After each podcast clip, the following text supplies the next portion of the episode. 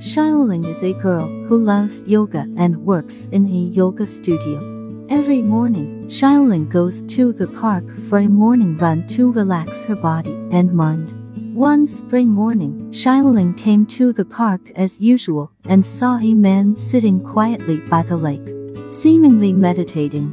Xiaoling walked across the lawn to the man and politely asked him if they could meditate together.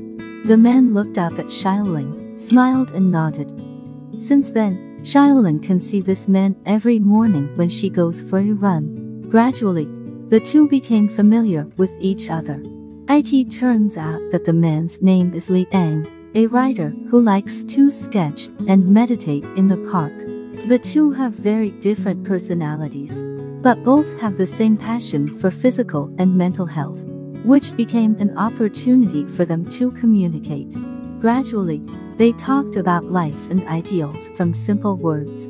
Li Ang is gentle and reserved. Xiaoling is lively and cheerful.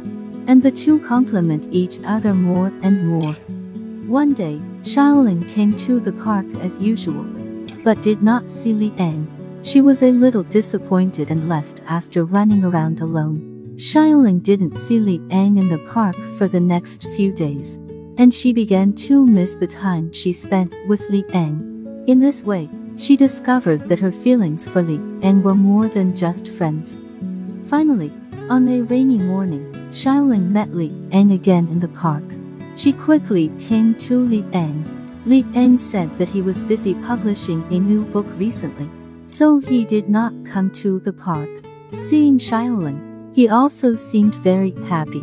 The two of them stood in the drizzle and felt each other's inner feelings without words. From that day on, Li Ang and Xiaoling confirmed their relationship. Xiaoling will go to Li Ang's house and cook him a delicious dinner. Li Ang will also go to the yoga studio to practice with Xiaoling. They plan their future lives and feel solid and beautiful. However, the good times did not last long, and an accident broke their lives. Li Ang's new book was severely criticized, and sales were bleak. He fell into a sluggish writing state and stayed at home all day. Xiaoling tried her best to encourage Li Ang, but Li Ang just smiled and did not want to bear Xiaoling's kindness.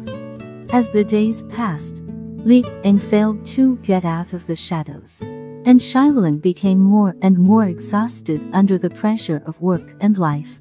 Gradually, Xiaoling began to reflect on the relationship between the two, and she was not sure how long she could sustain it. Just when she was about to let go, Li Ang suddenly appeared in the yoga studio. He smiled again and said that he was ready to start again. He hopes Xiaoling can be with him. In the end, Xiaoling chose to forgive and support Li Ang. So they continued to move forward hand in hand on the long road of life.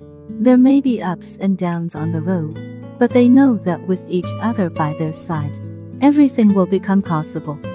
Some people are destined to become an important part of your life. Meeting them is the most grateful gift.